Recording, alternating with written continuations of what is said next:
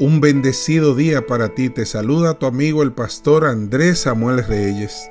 Cuenta la historia que un viejo cacique de una tribu estaba teniendo una charla con sus nietos acerca de la vida.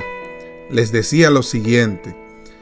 Tengo una vieja pelea que está ocurriendo dentro de mí, entre dos lobos.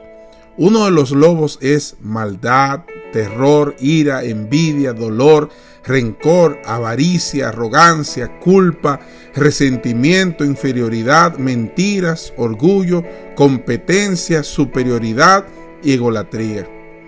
El otro lobo que lucha dentro de mí es alegría, bondad, paz, amor, esperanza, serenidad, humildad, dulzura, generosidad, benevolencia, amistad, empatía, verdad, compasión y fe. Esa misma pelea que tengo yo está ocurriendo continuamente dentro de ustedes y dentro de todos los seres humanos en la tierra.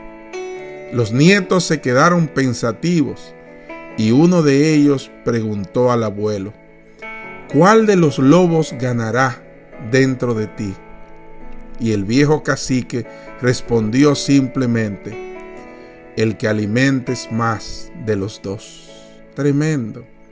El que alimentes más de los dos. Y así es, querido amigo, querida amiga. Tenemos dos naturalezas peleando dentro de nosotros. La naturaleza del mal y la naturaleza del bien.